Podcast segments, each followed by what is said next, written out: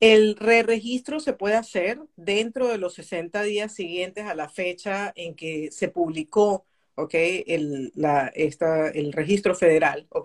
Tal cual debe hacerse antes del 7, hasta el 7 de noviembre. Hay muchas personas que pueden hacerlo, por ejemplo, en línea. En línea perfectamente lo pueden hacer y en el mismo momento que aplicas, que ya inmigración acepta tu aplicación de TPS, te, te da un, un, número de casos y ya por lo menos tienes la tranquilidad de que quedaste registrado. Pero adicional a eso, Sergio, eh, a mí me ha llamado la atención que hay muy pocos, muy pocas organizaciones, incluso muy pocos abogados, incluyéndome, ¿ok? Uh -huh. Que he hablado de la, qué pasa con las personas que no se registraron en esos 18 meses, que se le pasó el tiempo, que no pudieron registrarse por X factor o lo que sea, todavía tienen tiempo, sí tienen tiempo, dependiendo si califican para registrarse tarde, lo que se llama la registración tardía al TPS, ¿ok? Y hay varios parámetros, le voy a comentar algunos de los parámetros. En mi página hay una, hay un, ahí eh, está colgado un video que yo dejé la semana pasada, ¿ok? Sobre cada uno de los parámetros para las personas que por alguna razón no se registraron o por alguna razón conocen a alguien que no se pudo registrar porque no supo cómo hacerlo, no tenía dinero para pagarle a un abogado, qué sé yo, cualquier razón puede haber ocurrido. Una de las razones era si en ese periodo tú estabas bajo un cambio de estatus, okay. de estatus a residencia, lo que sea, tú puedes ahora registrarte al TPS. Si en ese tiempo tu esposo o tu esposa, ¿ok? Tenía derecho a registrarse al TPS, tú puedes hacerlo ahora, ¿ok? Uh -huh. Si tú eras una persona que estaba bajo un parol, que le pasa mucho a las personas, por ejemplo, que entran por frontera, les dan, a algunos les dan un parol, podrían registrarse de manera tardía ahora. ¿Cuál es la condición? También tienen solamente 60 días. No es indefinido, tienen 60 días. Los únicos que no tienen el parámetro de los 60 días son los que eran menores de 21 años dentro de ese tiempo y su padre no se registró o él no se registró, no tienen, no tienen el, la limitante de los 60 días. Tiene, se puede inscribir en cualquier momento dentro de los 18 meses, hacer la registración tardía y le van a dar el, el beneficio del TPS siempre que califiquen. ¿no? Okay. Es importante que lo sepan porque okay. hay mucha gente que no lo sabe. Me ha llamado gente, incluso tengo otros abogados que los han llamado clientes y decían, ay, yo no sabía que yo me podía registrar tarde.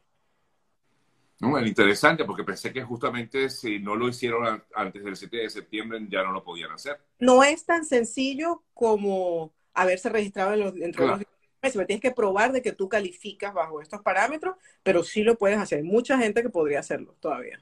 Bueno, ya lo saben, aquellos que no lo hicieron nunca, pues hay chance, pero claro, van a saber también que el camino es un poquito engorroso, por lo que logro entender, ¿no? Correcto, sí. Tiene, tienes que probar por qué no lo pudiste hacer. No es tan sencillo. Mm.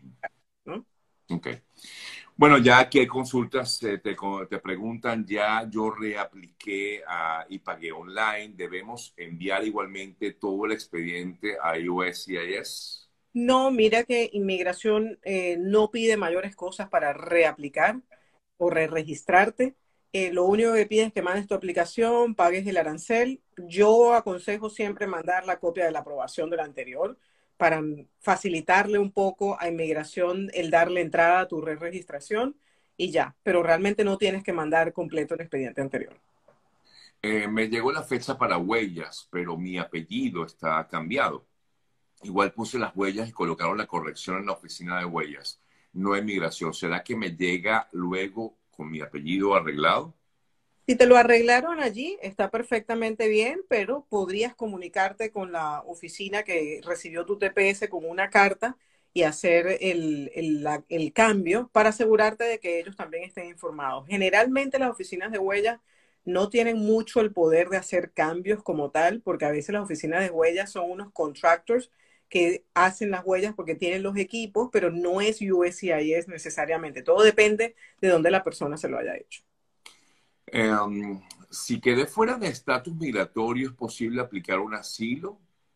No entiendo mucho la pregunta, pero... Bueno, generalmente las personas para aplicar un asilo político lo pueden hacer dentro del año siguiente a haber entrado a Estados Unidos, ¿ok?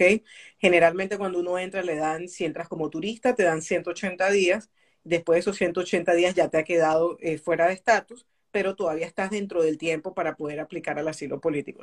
pero acuérdense de una cosa, siempre el consejo eh, número uno es tratar bajo ningún concepto de quedarse fuera de estatus para no perder opciones futuras.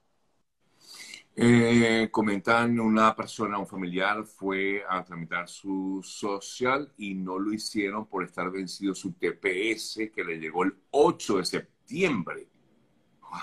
increíble. ¿Qué se puede hacer? Dios. Está pasando bastante con el seguro social. Yo lo que les recomiendo a las personas es, eh, si les llegó el TPS así, trate de hacer el permiso de trabajo y con el permiso de trabajo aplicar de una vez al, seguro social para que USCIS, una vez que apruebe el, permiso de trabajo, se comunique con el seguro social y emita la tarjeta para evitar esto. Tengo personas que le he dicho, no, pero regresa a la oficina de seguro social, insísteles porque sí puedes, pero el seguro social está como, acuérdense de una cosa, para el seguro, el seguro social maneja todas las personas que tienen algún tipo de, valga la redundancia, seguridad social en el país y lo que emite es un número. Esas personas no tienen conocimientos migratorios y a veces ellos no entienden, bueno, el TPS se venció, pero me extendieron por yo no sé qué tiempo. Ellos no saben eso. Tengo aprobación del TPS eh, con social y permiso de trabajo. Tengo también asilo pendiente. ¿Qué debo hacer con el asilo? Se pregunta esta persona. El asilo no lo debes de tocar para nada, como yo se lo digo a todas las personas que llaman a mi oficina, hay que ser conservadores. El asilo es la opción que si te aprueban te puede llevar a residencia si tú no tienes otra opción. Hasta los momentos del TPS a nadie va a llevar a residencia a menos que tengas otro tipo de petición que te permita llevar a la residencia. Entonces, hasta que tú no tengas la tarjeta de residencia en la mano, no puedes cerrar el asilo y menos que menos el TPS o viceversa. Entonces tu asilo déjalo tranquilo, continúa con el TPS, renovando el TPS todas las veces que lo sigan eh, renovando. Si vas a llevar el asilo a entrevista, llega a feliz término. Y si se te ocurre hacer otro tipo de aplicación en el medio, la persona, hay gente que se casa, hay gente que hace otro tipo de, de lo que sea, bueno, ya una vez que tengas el green card en la mano, cierras el asilo, antes no. Claro, claro, claro. Si todavía no me han aprobado TPS, ¿debo re-registrarme? Esta es una pregunta muy común. Eh, nadie que tenga el TPS pendiente se debe de re-registrar. Es claro que las personas que se tienen que re-registrar son los que tienen ya el TPS aprobado.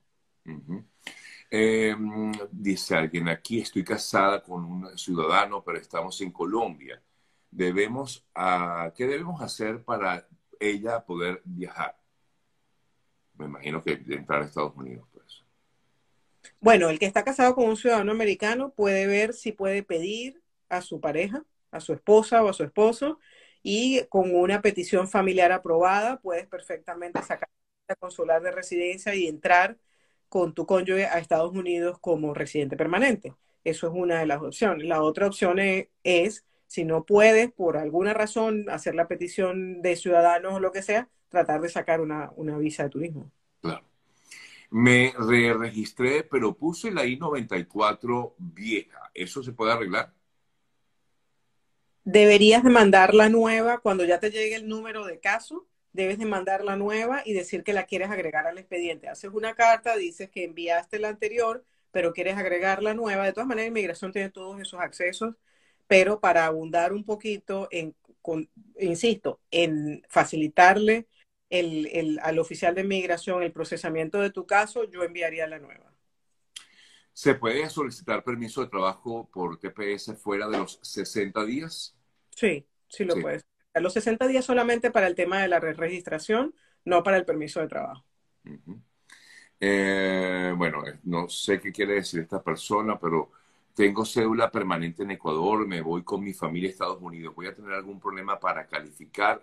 Bueno, creo que recuerda que no calificas para TPS porque no estabas aquí presente el 8 de marzo de 2021, eso lo hemos dicho varias veces. Correcto. Si quieres agregarle algo. No, tal cual, Sergio, gracias. No, disculpa, yo no soy abogado, pero es que uno maneja tanto el tema que sí, sí. Para registrarse se debe juntar de nuevo documentos que consten que uno es eh, ciudadano venezolano, por ejemplo, cédula, partida de nacimiento. Si ya estás aprobado, la educación ya tiene toda esa información y ya la verificó. Si tú la quieres volver a mandar, son libres de volverla a enviar, pero realmente no es requerido. Sí, me llegó la planilla de recibo de la planilla, perdón, se me llegó la planilla de recibido de la planilla I-485. ¿Cuánto tiempo cree que debo esperar? Ok, la I-485 es la del ajuste de estatus o aplicación de residencia. Eso puede, eso depende mucho de la oficina local de tu jurisdicción, porque inmigración en el centro de servicios de Texas, generalmente, si ahí fue que la enviaste, por ejemplo, la reciben todas y después la distribuyen a las oficinas. Por ejemplo, si yo vivo en Miami, ok, le va a tocar a la oficina de Miami citarme o terminar de gestionarla. Entonces, si la oficina de Miami está muy llena, probablemente se va a demorar más que, por un ejemplo, una oficina en Arkansas, ok, que tal vez tienen 100 casos, Miami tiene 2000. El promedio ahorita para una oficina muy ocupada es como de un año.